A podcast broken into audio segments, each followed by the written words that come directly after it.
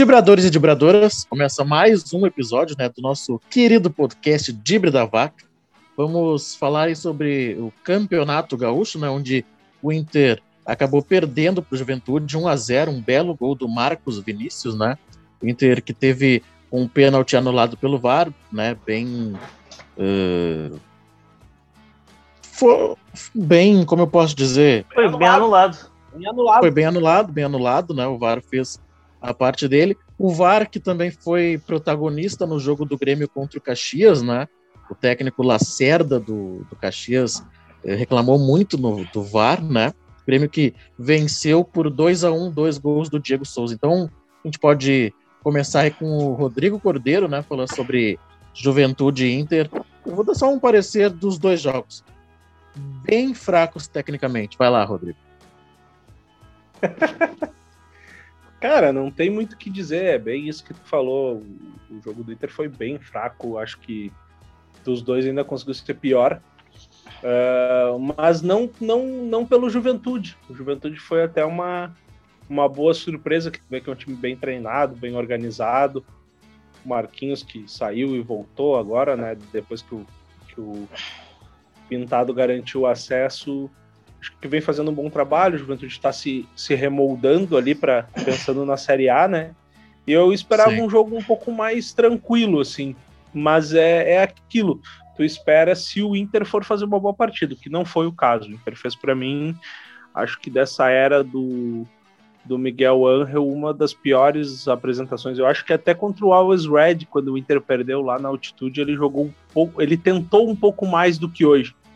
Hoje Sim. a gente viu aquele aquela saída de bola lenta, mais lenta do que o normal, né? Uh, por incrível que pareça, uh, cara, tem uns jogadores ali que, que tu vê entrar de novo, assim, tipo um lindoso, chega a dar uma, uma tristeza de. É, é o retrocesso da questão toda, né? Mas eu, assim, ó, Guriz, uh, não, não tem muito o que ser dito. Eu acho que o Inter ele jogou muito mal no primeiro tempo e conseguiu ser pior ainda no segundo tempo. Uh, até Nossa. os 35 do primeiro tempo, o Inter Deus não tinha Deus. feito absolutamente nada no jogo. Não tinha dado uma, um chute no, no gol do, do Carné, do Juventude. Uh, tentava trocar passe, só que, cara, existe uma. É, aquela, aquele espaço que a gente comenta, né, que, que eventualmente o Grêmio tem. Eu, eu não consigo entender essa saída com três se tu perde jogador de, de, de no espaço do meio-campo, né? Porque o Inter, quando ele monta aquela saída com 13, ele praticamente faz com que o Maurício e o Edenilson cheguem, se projetem para perto da linha dos atacantes. Só que aí, às vezes, tu tem 25, 30, 40 metros sem um jogador do Inter. Então, tu olha os, os três defensores ali, os dois zagueiros e o Dourado trocando passe, e tu não vê um jogador próximo. Quando, a meu ver, eles deveriam baixar a linha para ajudar nessa saída, né? Uh, hoje, até fazendo um comparativo rápido ali com o jogo do Grêmio, teve um momento que eu, que eu ainda comentei com a Yasmin e disse assim: ó, olha a grande diferença da saída do Inter. Primeiro, que o Inter sai com três, o Grêmio sai com dois. Só que o Grêmio ele projeta no Matheus Henrique, no Jean-Pierre pelo lado esquerdo e no próprio Thiago Santos uma linha de três jogadores quase que quando o Grêmio tem a bola com os dois zagueiros na mesma linha. Então os zagueiros têm opção de passe, o que não acontece com o Inter. O Inter não tem opção de passe. O único passe que os zagueiros do Inter têm é para o Lomba para trás ou para os laterais. E normalmente os laterais estão bem marcados, né? Com, com, com dobra de marcação e tudo mais, e o Inter volta a bola. Então é por isso que o Inter fica nessa mesmice, se repetindo nessa troca de passes, que não dá profundidade. Contra Sim. o Tátira, o balão deu certo. Hoje, não deu. E aí é uma, é uma ressalva que eu faço, por exemplo, quando se questiona a entrada do Galhardo, do, do Yuri Alberto no lugar do Galhardo. O Galhardo é o cara que consegue, pela estatura e pela, pelo porte físico, segurar um pouco mais a marcação. Diferente do Yuri Alberto, que é um jogador que ele precisa da velocidade, ele precisa do toque rápido. E o Inter não tem. O, o Inter hoje ele não teve meio campo, ele não teve troca de passe. Depois entrou o Nonato, depois entrou o Praxedes e mesmo assim seguiu da mesma forma. Então Sim. falta para o Inter é um jogador que, que, que pense esse jogo no meio, que não tem sido o Edenilson, que era a grande referência do Inter, mas muito mais pela forma tática onde ele está postado hoje do que pelas características de jogo dele, né? Ele está bem fora do, do estilo do Miguel Angel, a meu ver. E, caras, o Juventude foi merecedor do resultado, sem sombra de dúvidas. Eu acho que ele não fez uma grande partida, mas soube aproveitar as falhas do Inter. E uma das principais foi essa tentativa a todo custo de, de colocar um jogador improvisado, né?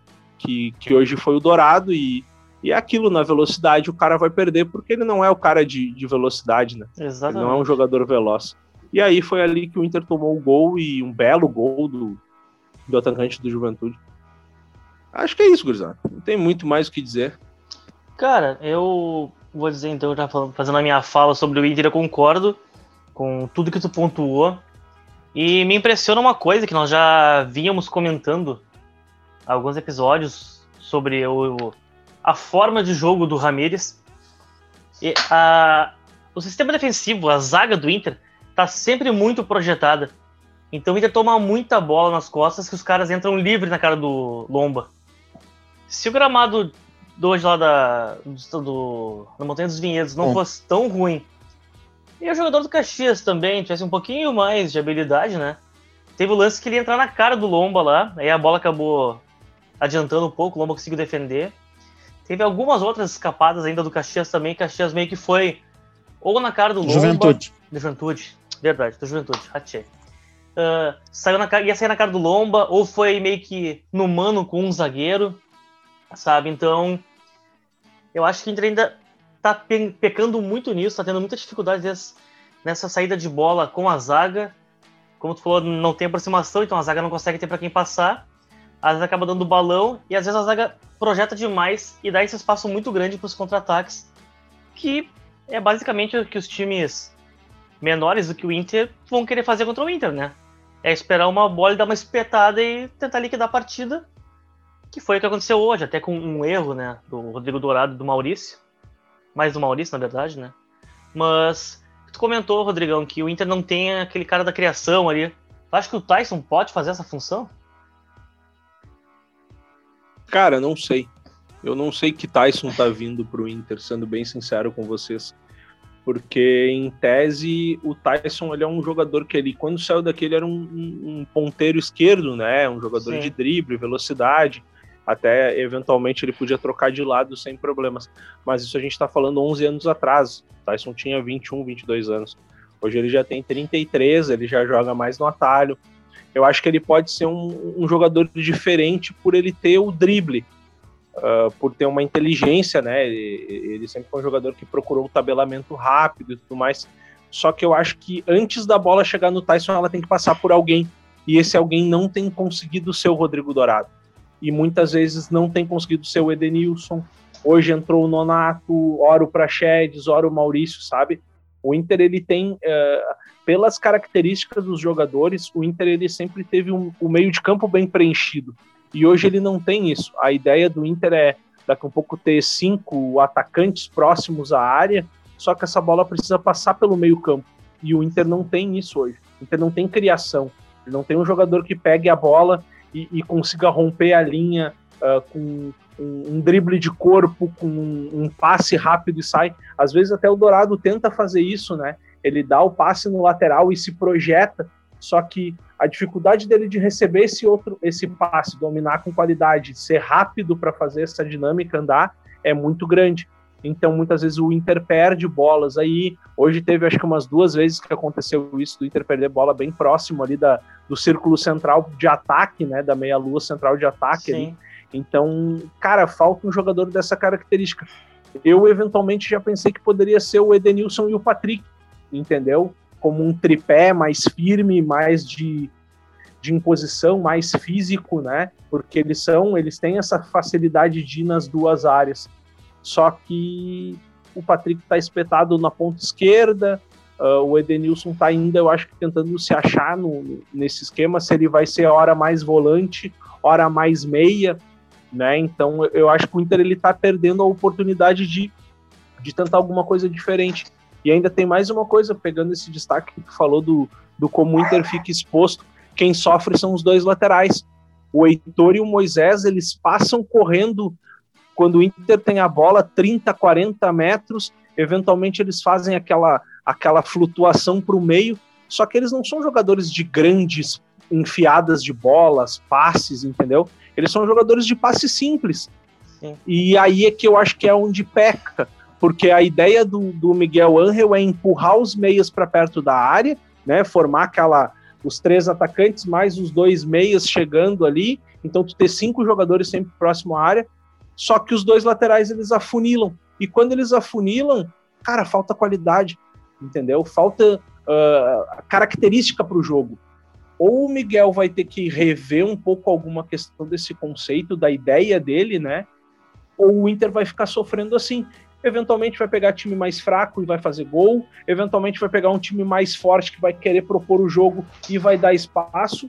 Mas também ele vai pegar times mais fortes que ele, que vão amassá-lo, porque vão poder aproveitar. E eventualmente times mais fracos que vão fazer o que tu falaste, Fernando. Vão jogar por uma bola, vão enfiar a bola, normalmente tem um, dois jogadores rápidos, e vão chegar na cara do gol duas, três vezes, numa, de numa dessas vão fazer o gol, que foi o que aconteceu hoje. Exatamente. Dele? Bom, é, eu não tenho muito o que falar do jogo do Inter, né? Acompanhei, mas é, o que vocês já falaram é, acho que está de, de bom tamanho. Só queria fazer um ponto, porque o Rodrigo Dourado não é esse jogador para dar esse passe mais em profundidade, para ser esse jogador mais criativo no meio. Não, né? não então, é. o Ramires ele vai ter que vai ter que ver um, uma condição do Inter jogar, porque é, o Dourado não, não pode ser o, o, construtor do Inter. O Inter, então, tem essa, essa figura mais do, do Alessandro, um camisa 10 mais pensador, né? Mas nesse jogo de posição que ele tenta implementar, seria um cara muito importante ter um jogador com essa característica. Eu acho que o Inter vai, vai penar um pouquinho para encontrar esse jogador, né? Que é um é, é, é até é uma posição que está escassa no mercado, né? Então não é só o Inter que vai precisar desse jogador mais cerebral. Rodrigo tem mais algum ponto? Senão a gente já passa. Não, é bem rápido, é, é bem isso. E, e para te ver a importância disso é que, por exemplo, se o Dourado ele tivesse um cara próximo a ele, ele poderia fazer um passe de 5, 10 metros, que não seria problema para o Dourado. O problema é que hoje em dia o Inter exige dele um passe de 30, uma inversão de jogo. Por quê? Porque falta esse outro jogador mais próximo a ele. Que Sim. quando o, o, o, Maurício e o Edenilson, um pela esquerda, um pela direita, se projetam, o Inter fica sem ninguém ali. E aí, normalmente, é onde tem uma linha, eventualmente, de quatro, cinco defensores, que é a primeira grande linha do, do, do time adversário, que é para te quebrar com um passe. Só que tu tem que ter a característica do passe de qualidade. E o Inter não tem. Então, normalmente, Zé Gabriel, o próprio Lucas Ribeiro que jogou hoje, eles tentam forçar essa bola e cometem muitos erros, né? Por quê? Porque eles tentam fazer o diferente. Eu não, não culpo eles de tentarem isso, só que eventualmente tem que dar uma segurada, simplificar. Só que não era para eles estarem fazendo isso, né? Era para ter o jogador que, ao meu ver, seria o Edenilson, um pouco mais recuado, pela direita, o Maurício um pouco mais recuado pela esquerda, ou invertendo ele com o Patrick, deixando ele mais solto pela ponta esquerda e trazendo o Patrick mais para conduzir essa bola e triangular, né? E outra, que também pelo lado esquerdo, o, o Moisés não é um cara muito de, de, de troca de passe rápido, ele é aquele cara que pisa, que, que, que, cadencia um pouco mais o jogo, então também é uma característica dos jogadores, que ou tu te adapta a elas, porque é difícil mudar a característica dos jogadores mais velhos, né? É difícil eles, eles fazerem essa leitura rápida de, de, de mudar a característica. Então, Sim. eu não sei, cara. Eu vejo que o Inter ele, ele tá estacionando em alguns pontos. Quando pega adversário mais fraco, de repente consegue se sobrepor, mas quando pega adversários um, que, que trazem um pouco mais de trabalho, já tem dificuldade e não consegue. Uma equipe um pouquinho mais encaixada já dá, já dá um problema pro, pro Inter, né? Então, Fernando, podemos passar então para Caxias e Grêmio? Bora lá. Então, né, eu falei anteriormente, né, os dois jogos fracos tecnicamente, vai lá, Fernando, que tu viu do jogo, e o Thiago Nunes vai ter um problema com a bola aérea defensiva, hein? Bastante, cara. Essa bola aérea defensiva não me assustava faz, fazia alguns anos já, que eu não tinha esse... Sei. Acho que ela assustava ainda no finalzinho da era Roger, né? Que aí o Renato conseguiu dar um jeito quando chegou, mudou o estilo de marcação. Enfim, hoje a zaga vazou bastante por cima. Mas, apesar do jogo ter sido fraco, realmente, tu nota que o Grêmio já tá criando talvez meio que um padrão, meio que um estilo de jogo. Não, não vou dizer ainda com a cara do Thiago Nunes, que ele tá há 9, 10 dias recém treinando o time do Grêmio, né? Mas tu vê pelo menos tipo, no início do jogo, contra agora o, o Caxias, foi bem semelhante ao que o Grêmio fez contra o Lanús na quinta-feira. O Grêmio começou em cima, marcando alto, dando uma pressionada para tentar roubar a bola. O time do Caxias se atrapalhou bastante com isso, perdeu várias bolas. Uma delas, o Ferreira conseguiu dominar e tentou entrar na área. Acabou, acho que foi o Diego Souza que chutou para fora. Ele dominou a bola, passou à esquerda do goleiro, do Carné, do Carné, do, Pitol. E, cara, no primeiro tempo até achei o Grêmio começou de forma interessante, começou dominando completamente a partida, tinha posse de bola, tinha volume de jogo, ia para cima, tinha dificuldade de penetrar na área, porque o, o Caxias estava bem fechado, mas o Grêmio até conseguia fazer alguma coisa. Eu tava vendo uma certa produção. Tava me agradando dentro do que o Grêmio vinha apresentando recentemente. Então eu tava me agradando um pouco. E Sim. aí o Grêmio faz um gol estranho, digamos assim, né? O gol do Diego Souza. O zagueiro do Caxias tá dentro da goleira e levanta o braço, não, a bola tá, vai para fora. Golpezinho de vista, maroto. Golpezinho de vista, a bola vai passar. A bola vai passar. Opa, entrou Cara, foi muito, isso foi muito bizarro. Que lance bizarro, né? Aí tá, o Grêmio fez 1x0. E aí parece que voltamos ao time do Renato, né? Acabou, né? 1x0, fim de papo, ganhamos. Não precisamos mais jogar. E aí o time foi se fechando, foi se fechando, parou de atacar, parou de criar, começou a entregar a bola para adversário. E o Caxias foi, foi vindo para cima, né? Foi indo para cima, viu, viu que o Grêmio tava começou a cruzar a bola para a área, viu que a zaga do Grêmio estava vacilando e ah, vamos tentar essas jogadas, né? Até fez um gol que foi anulado, né? Tocou na mão do, do jogador do Caxias.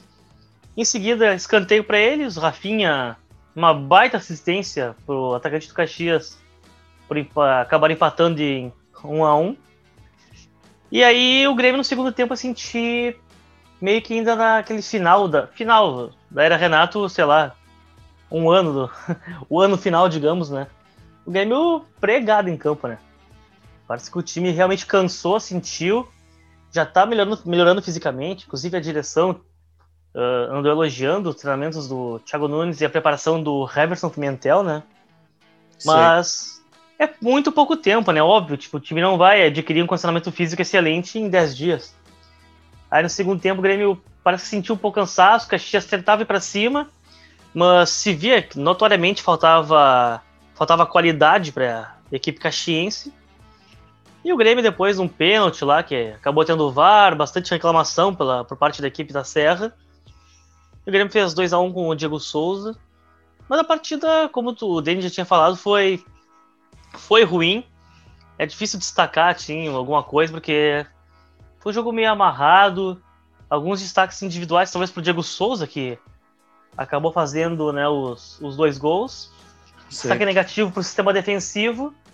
E o Breno que salvou de novo, né? Pelo menos uma bolinha ali, uma cabeçada queima-roupa, ele salvou o Grêmio de, de repente, Mais voltar com uma derrota. Mais uma vez. Dani? Rodrigo, Rodrigo uh, viu o jogo também ou Claro, cara, aqui em casa é jogo do Colorado e jogo do Grêmio sempre. é para agra agradar os dois lados. Cara, eu, então. eu, eu, eu, vi esse jogo que o Fernando comentou, assim, sabe? Eu achei que o.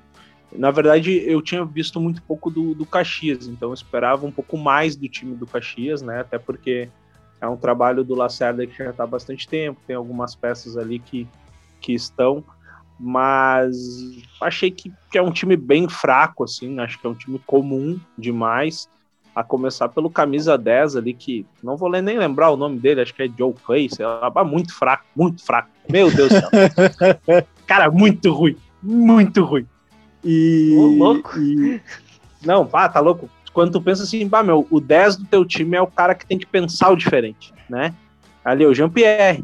Cara, o cara deu na largada, ele, tipo assim, o cara correu para um lado, ele tocou para o outro. Depois o cara correu para o outro, ele tocou para um outro. Tá, o cara não tem nem leitura do jogo. Mas eu, eu acho que mas, o Grêmio não. Mas não isso fez... mostra que ele pensa diferente. Pensa diferente de todo mundo. Ele é um burro, tadinho. Ele é burro. Ele é um ananá. É, mas, cara, do Grêmio, assim, é, eu achei que o Grêmio não foi tão mal, assim, acho que o Grêmio produziu bastante, uh, pecou em, em, tomada de decisão, último, último passe, uh, uh, não tinha um, um cara para fazer companhia para o Diego Souza na área. Eu acho que o Grêmio pisa pouco, os jogadores do Grêmio pisam pouco dentro da área. Normalmente tu vê o Diego Souza sozinho ali, né, no meio de dois, às vezes três zagueiros. Por exemplo, hoje, se o Grêmio tivesse um segundo atacante de, de, de posicionamento, ele talvez tivesse feito uns dois gols, que o Léo Pereira chegou atrasado em umas duas bolas. Assim. Exato, o zagueiro estava na frente sempre. Dentro da pequena área e, e, o zagueiro parado esperando a bola. Então, se tem o cara que antecipa, que é o cara do posicionamento, guarda. Só que o Diego Souza estava esperando a bola em outro lugar e, né, mas, cara, o Diego Souza tá jogando muito bem. Eu acho que ele, para mim, ele é o grande destaque do Grêmio hoje, ele é o grande referencial técnico do Grêmio. Não só técnico, mas ele é o cara que puxa, ele é o cara que chama. Tu vê ele eventualmente conversando com, com o Cortez ali, teve uma hora que ele deu uma puxada no Cortez, o Cortez não, não passou, sabe? Ele comanda, ele, ele, ele desenha o, o esquema ali, sabe? Então acho que ele está chamando uma responsabilidade bem legal. Tenho visto o Ferreira um pouco mais uh, mais passador, não só condutor de bola, jogando um pouco mais pelo coletivo. Isso é interessante, porque eu, é uma das coisas que eu acho que o Ferreira ele tinha muito a evoluir, era nesse sentido. Hoje ele procurou muito pouco o chute, né? Mas ele, mas ele tem, tem procurado tabelamento, tem procurado cruzamento, sabe? Tem, tem dado passe rápido, não tem ficado prendendo muito a bola. Acho que, que isso é uma evolução para ele muito bem. O Thiago Santos hoje fez uma partida um pouco mais abaixo, mas, mas deu uma dinâmica legal. E o cara, e o Michael quando entra faz, faz o, o corre diferente para o time do Grêmio, né? E hoje uma coisa que eu achei legal foi que o Thiago Nunes estava sempre sacando o Jean-Pierre. E eu acho que ele entendeu que o Jean-Pierre estava fazendo uma partida não estava maravilhosa, mas ele estava se doando, ele estava se entregando, ele estava participando bem do jogo e foi um mérito de. Eh, foi um, foi um, um presente do Thiago Nunes, assim, tipo, GPR, vou te deixar mais um pouco, e hoje ele sacou o Matheus Henrique, até que eu acho que é um dos caras que desde que o Grêmio voltou com o time titular tem jogado quase todas as partidas e até o final, né? Então achei bem interessante Sim. essa parte. E, cara, o Grêmio ele carece do, do substituto pro, pro Alisson. Eu acho que o Léo Pereira não tem dado conta. O próprio Luiz Fernando, quando entra, é a quem então acho que está aberta esse, essa ponta direita do Grêmio de ataque ali. Mas acho que é isso, Guzão. É, eu, eu vejo também que a, a ponta direita ali, enquanto o Alisson tá machucado, né? O Léo Pereira vem jogando, o Léo Chu testou positivo para Covid, né? Por isso que não, isso. não tá participando aí do, dos treinamentos, jogos, enfim. Acho que vai ter uma briga saudável entre esses dois jogadores, né? Mas o Thiago Nunes já foi perguntado se, em alguma eventualidade, pensaria em colocar o Rafinha por aquela posição, jogar Rafinha e Wanderson. Eu acho que daqui a pouco vai acabar acontecendo isso pelo acúmulo de jogos. Não só por questões táticas e, e, e técnicas, porque o Rafinha é, tem muita qualidade, né? é né? Mas qualidade, eu acho que o acúmulo de jogos vai fazer o Grêmio e o Thiago Nunes é, colocarem esse, esse modelo em campo. E aí acho que bem interessante também ver o, o Rafinha não precisar voltar para fazer a marcação, né? Embora ele jogue pelos atalhos e é uma baita completação que o Grêmio fez. Assim, dá, dá gosto de ver o cara jogando. É Mas eu acho né? que é isso, não tem muito. É, não tem muito o que fazer. Cara, eu, só, eu só não entendo porque que o Rafinha não joga de sunga já direto, né? Ele já chega, já dá a largada, já quebra aqui o, o, logo do Grêmio, já quebra do outro lado o logo da Topper. Meu, tem que fazer o sungão do Rafinha, cara. E já era. Bota só ele diferenciado ali. Mas, ô, meu, é, é, é, um tapa de muita qualidade, cara. É um jogador que eu acho que, que, que, soma muito no grupo do Grêmio ali. Aí quando tu vê, tu olha pro lado direito, assim, num, numa barca cansada ali, Rafinha, Jeromel, na frente deles tu pode ter o Matheus Henrique, o Maicon é, é a saída de jogo que, que qualquer time pretende ter, assim, né? E fora que, cara, ele é o cara que, que ele chama a responsabilidade do jogo, né? Ele vai, conversa com treina, com, com o treinador adversário, com o árbitro, ele dá uma chegada no bandeira e dá uma, uma rasgadinha de seda, ele leva o, o, o, jogador adversário na brincadeira, mas quando tem que ser firme ele é. Então eu acho que, que ele acrescenta muito dentro do vestiário e dentro do campo para todo o time do Grêmio, assim, nesse momento em que o Grêmio está passando por uma, uma mudança, né? Eu acho que ele vai ser um jogador fundamental para isso. Concordo totalmente. É, eu não tenho uh, o que dizer ao contrário. Acho que quando ele vem jogando Uh, ele acrescenta muito. E uma outra coisa que o Grêmio uh, repetiu o time do último jogo, né? Então acho que Sim. já está bem é, característico já que o Grêmio já tem um, um time titular, por exemplo. Acho que acho. esse é o time titular. Daqui a pouco, se o Kahneman voltar, né? A gente tem, as, tem informações que, que o Kahneman uh, tem proposta de fora, mas isso, né? Ninguém vai vai falar ao certo, né? Vamos ver então quando ele vai vai voltar. Acho que o único as únicas trocas que podem ocorrer é, o, é a volta do Kahneman e daqui a pouco o Diogo Barbosa jogar quando o Bruno Cortes tiver algum desconforto ou o técnico assim quiser, né, para dar uma, uma descansada no Bruno Cortes. E o Alisson que não foi voltar, tão, né? Que não foi tão mal, né? Mas, enfim. É. Não foi tão mal, mas, né, não vou falar nada do Bruno Cortes. E tu falava do Alisson Fernando. Que talvez ele, ele também talvez volte, né? Quando se recuperar da lesão. Pois é, mas acho que vai ter uma, uma briga boa ali, né? Briga saudável, né? É. Léo Chu, Léo Pereira. Alisson. É, vai tá, é Alisson, tá entrando ali o Luiz Fernando, né? Então. E tem o Pinares é... que pode cair por ali também, né? E o Pinares, né? Que também ninguém fala. Eu, eu acho que o Pinares é o cara da, daquela tá, posição mas... ali. Tá, só é nisso. Mais, é o, Fala, fala. Vai lá, não. Terminei.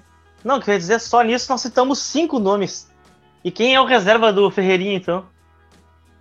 É o Léo Chu. Pra mim é o Léo Chu. Então o Léo Chu briga pelo Ferreira, não na direita. É, não, pra mim o, o, o Léo Chu é o único. O Ferreira é o certo. E quem é o reserva ali é o Léo Chu. E, cara, pra mim o Grêmio tá guardando essa vaga aí pro, Do, pro Douglas Costa, quando chegar aí. Pode ser, né? Pois então, pode ser. Pode é, ser. é uma possibilidade, né? Mas quando vai chegar? E se for chegar mesmo? Né? É, né? todo pois dia é, sai, todo dia sai uma nota do Douglas Costa. Eu já já cansei. Não, e, e Agora eu só espero. E ele é um jogador muito valorizado no mercado europeu ainda, Bastante. né? Então é, é difícil é a gente novo, imaginar né? 31 isso, anos. isso possa acontecer assim eh, tem, tem que ser uma vontade muito grande do jogador, entende? Porque, cara, é, é uma realidade muito diferente. Ontem mesmo eu li que Atlético de Madrid já tava de é, eu olho. Tinha lido sobre isso. E aí, ah, cara, é, é difícil. É, é, o cara que tem que querer muito jogar Sim. no Grêmio, né? É, o que, o que dizem, né, que ele realmente quer voltar pro. quer realmente jogar no Grêmio, né? O time do coração dele, que ele quer ficar mais perto do, dos filhos ou das filhas, né? E tem projeto de quem sabe no Brasil ter uma uma vitrine, né, para chegar na próxima Copa do Mundo, né, que eu acho que é bem viável. Então, também é, acho. são é um projeto de vida interessante, né, mas a, a, eu vejo que é, vão ter que ser feitas adequações quanto ao salário, né, porque dizem que era 2 milhões e meio, né, se o Grêmio tivesse na Libertadores. O Grêmio hoje não está na Libertadores, então não tem como manter um salário desse. Então ele teria que abrir mão uh, de um bom valor, mas também não não, não sei o, o quanto o Grêmio está disposto a, a, abrir a mão, né? O Romildo abriu o cofrezinho para trazer um, um, grande jogador, né? Porque o Grêmio está tá faltando, né? O único grande jogador nível mundial, como disse o Romildo Bolzan, é o Rafinha, né? Thiago, embora o Thiago é Santos verdade. tenha dado uma resposta bem interessante, mas né, tem uma leve é, diferença aí, né, de tamanho Sim. em Rafinha e Thiago Santos. Pô. Mas eu acho que é isso. Vai lá, Fernando. Eu acho que é isso também, só antes de nós encerrarmos, temos um pouquinho mais de cinco minutos. Acho que a gente não pode deixar de comentar aqui também, né? Voltando a falar um pouco de Inter com o Rodrigo, a questão que envolve o Guerreiro, né? Guerreiro. Guerreiro que o Guerreiro teria pedido, através do empresário dele, a rescisão de contrato com o Inter, né? O que, que tu tem a dizer sobre isso, meu caro Rodrigo Cordeiro? Cara, eu vou, eu vou, ser bem sincero com vocês, gurizada. Há um mês atrás, eu, eu tive um. Eu, eu, pensei assim, né? Ah, guerreiro, cara, o que, que o guerreiro representa? Eu acho que o guerreiro ele fez parte de um, de um momento muito legal em 2019, ali, quando ele entra, quando ele agrega muito aquele grupo do Inter, né? Que é praticamente o mesmo de hoje, mudaram um pouco as peças, mas eu acho que ele foi fundamental naquela campanha do Inter de, de finalista da Copa do Brasil. Sim. Mas, mas se a gente parar para pensar, o Guerreiro ele foi contratado ainda em 2018, certo? Sim. E a gente tem talvez praticamente três anos de contrato do Guerreiro e eu não sei se o Inter chegou a ter um ano e meio de Guerreiro em campo. Tudo bem, teve a questão do doping, depois teve a questão da lesão. Então eu, eu acho que o retorno que o Guerreiro dá é muito menor do que o esperado. Não estamos falando de nível técnico, mas eu estou falando de, de, de do, do, torcedor. O torcedor, quando pensa no guerreiro, pensa no cara matador Sim. que vai resolver os teus problemas, entendeu? E, na verdade, o ano passado a gente teve uma grande amostra do guerreiro no início do ano, que ele tinha acho que 15 jogos, 10 gols, uma coisa assim, quando houve a lesão. Eu acho que foi um pouco precipitado o retorno dele. Acho até que a forma como foi, uh, ele colocado em alguns jogos que eram desnecessários. Ele podia começar vindo do banco em jogos no Beira Rio, né, para readquirir ritmo. Não à toa ele sentiu uma tendinite e, e voltou para o departamento médico e está praticamente duas semanas afastado. Eu acho que, pensando em termos financeiros, valores, eu acho que não seria uma grande perda para o Inter. Mas seria interessante o Inter ir ao mercado para buscar um novo grande jogador. Perde-se um, vai ao mercado e busca um outro. De repente, um meio-campo, porque a gente está bem servido de centroavante, acho que de atacante tem bastante gente ali para ajudar. Então, eu acho que eu não sentiria hoje a ausência do Guerreiro, até porque eu já estou praticamente um ano sem ele. Mas Sim. eu sei que ele é um cara que traz vitrine, que traz um referencial técnico, uma bagagem, história, conquistas, né? Mas eu só penso assim, ó, sempre que o Guerreiro está em campo, a primeira coisa que surge muitas especulações do Guerreiro saindo, muitos é. clubes envolvidos com, com, com procura por ele. Então, sabe, isso eu acho que não, não deixa o jogador focar aqui, sabe? Sei. E a gente também sabe que ele também é pela merenda, né? Então, a gente tem que ver o quanto realmente ele quer ficar no Inter, o quanto o Inter quer pois é. ficar é. com ele, pensando nesse longo período de três anos em que o retorno foi muito pequeno. Né? Concordo, tá, mas, então. Uh, só mais, mas ao mesmo tempo, já que nós estamos quase para encerrar, uh, não deixa de ser também uma falta de respeito da parte dele, né? Eles acusam, ele, o empresário, acusam o Inter de falta de respeito por não procurar para renovar. Só que, Eles pô, né? Teriam Inter... acusado, né? É, teriam. Calma. Teriam acusado. É, não teriam. queremos levar o processo. Teriam acusado, exatamente. Teriam acusado. Uh, o Inter não, não procurou para renovar e tudo mais.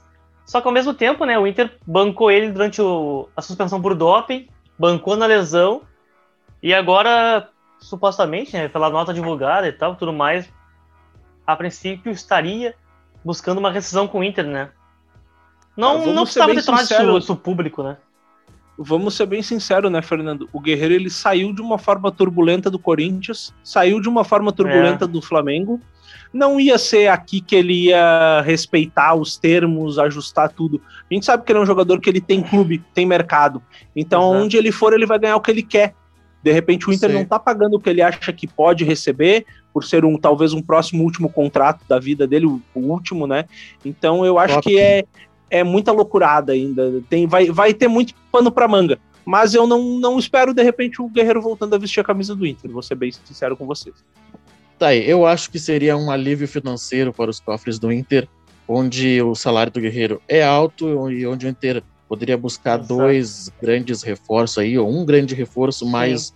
algum outro que complemente eh, e que consiga encaixar no esquema do Miguel Angel Ramírez. Meus queridos amigos, né, para encerrar, né, na quarta-feira, no Beira-Rio, o Inter recebe o Olímpia, né, pela Libertadores, pela terceira rodada da Libertadores, né, quarta, dia 5. E na quinta, né, dia 6, o Grêmio recebe pela Sul-Americana, uh, aqui na Arena, né? Evidentemente, recebe o Aragua, né? Então, acho que podemos contar aí com duas vitórias. Fecha. Tanto de Inter e Grêmio em suas respectivas competições. Meus queridos amigos, eu quero agradecer a presença do Rodrigo Cordeiro. Feito, gurizada, valeu. Quero agradecer também a presença de Fernando Aiclo. Feitoria, gurizada. Espero poder anunciar algumas novidades nos próximos dias. E peço para a galera se inscreverem né, no canal, se inscrevam, compartilhem com os amigos, né? Peçam para os amigos se inscreverem aqui no canal também. Deixem seu like. Deixem seu like, é muito importante para nós. E comentem aí, né, se né, o que nós podemos melhorar, se gostam do nosso trabalho. E é isso, meus amigos. Um grande abraço e espero duas vitórias aí para a dupla Granal. E até mais. Não espera nada, não mente pra audiência, sem vergonha. Não, eu espero, não é que eu não é que eu queira que o Inter ganhe. Olha só, tem coisas diferentes. Eu espero duas vitórias, porque né, Grêmio e Inter melhores que os seus oponentes. Mas se o Inter tropeçar e o Grêmio ganhar, ficarei muito mais feliz, evidentemente. Lógico. Um grande abraço a todos. Valeu.